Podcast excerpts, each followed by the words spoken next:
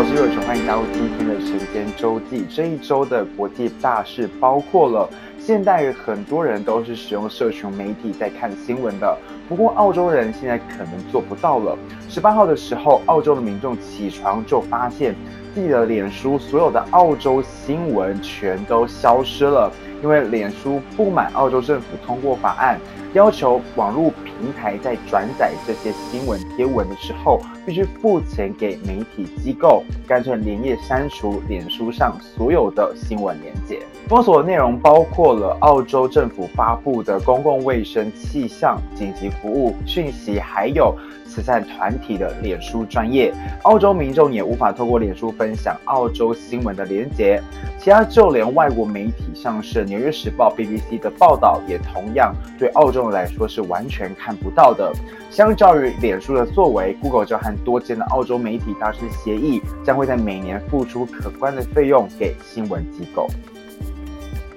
杜拜公主拉蒂法在二零一八年的时候企图要逃出杜拜，却又在印度外海被堵了回去。而现在又有新的影片曝光，是 BBC 的纪录片显示她在国内遭到软禁，而且还被殴打下药。把他软禁在别墅改装的监狱里面。拉蒂法被带回杜拜后一年，才透过有人偷渡的手机，躲在别墅内可以上锁的浴室和外界联系。他说，这里所有的窗户都被铁条封住，就像是监狱一样。BBC 的内容指出，别墅是杜拜王室所有，内外共有三十名警察看守，而且他的朋友已经和他有九个月没有联系上，害怕是有生命危险，呼吁联合国介入。美国德州这个礼拜受到了大风雪的影响，导致当地的居民大概上百万人没电可用，而包含周边的路易斯安那、密西西比、北卡罗来纳、维吉尼亚也都在危险低温的状态。在这八州里面，至少就有三十一个人死亡，主要的原因就是车祸还有一氧化碳中毒。德州其实位在美国的最南边，以干燥著称，却遇上百年来最冷的寒灾，而且影响非常大，因为当地民众使用暖气的需求暴增，电力商的电价也随之暴涨超过一百倍。而且德州是美国最大的产油区，暴雪造成美国每天的石油产量少了四百万桶，导致伦敦布兰特原油十八号涨破每桶六十五美元。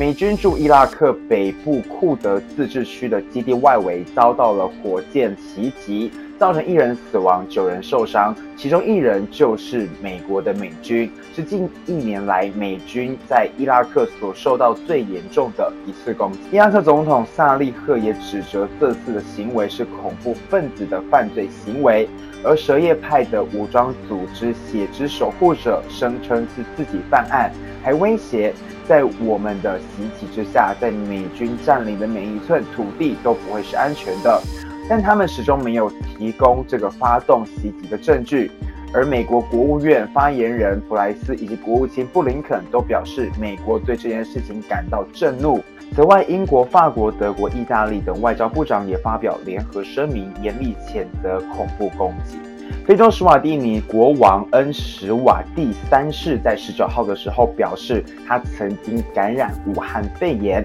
但是在使用台湾赠送的药物之后，他甚至来不及宣布自己确诊，就已经痊愈了。恩史瓦蒂尼三世说，台湾送的这种药物是透过点滴注射的方式，一下子就被治愈，非常开心。而台湾的指挥中心指挥官陈时中也有表示。台北医学大学去年就曾经派了专家到将当地进行训练，治疗过程中双方就有合作，但这个立刻治愈他的神药到底是什么？他们却说，除非当事人同意，否则指挥中心不会公布。以上就是这一周的晨间周记，一周一次快速掌握一周的重要大事。如果你喜欢我的影片或是 Podcast，欢迎订阅我的频道。感谢你的收看，我们下周见。